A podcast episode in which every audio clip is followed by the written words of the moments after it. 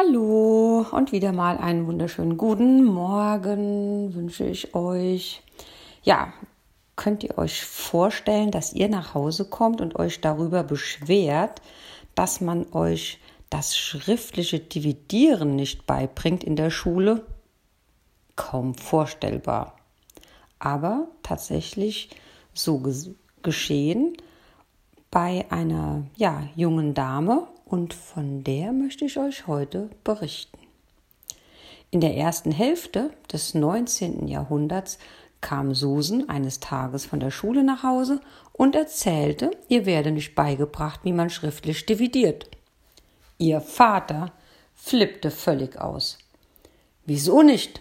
fragte er. Du musst doch die Mathematik erlernen. Susan wurde es nicht beigebracht, weil, ja, weil sie ein Mädchen war. Ihr Lehrer wollte es nur den Jungen beibringen. Also gründete Susans Vater Daniel eine eigene Schule, an der alle lernen konnten, was sie wollten, egal ob Junge oder Mädchen. Daniel hatte eine Baumwollspinnerei und einen kleinen Laden. Im Gegensatz zu den meisten Ladenbesitzern damals wollte er keinen Alkohol verkaufen, obwohl sich damit am meisten Geld verdienen ließ. Einmal sollten seine neuen Häuser für die Arbeiter der Spinnerei gebaut werden. Alle sagten, wenn er den Männern keinen Gin und Wein gebe, würden sie nicht mithelfen. Doch Daniel mischte eine köstliche Limonade. Die Arbeiter halfen trotzdem und beim Bau der Häuser gab es keine Unfälle, weil niemand betrunken war.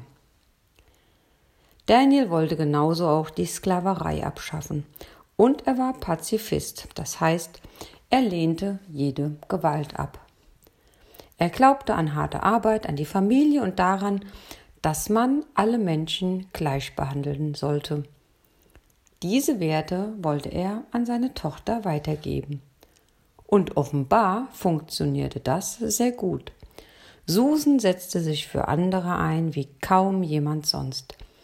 Sie kämpfte für Frauenrechte und gegen die Sklaverei und war so erfolgreich und einflussreich, dass ihr Porträt hundert Jahre später auf der amerikanischen Ein-Dollar-Münze verewigt wurde.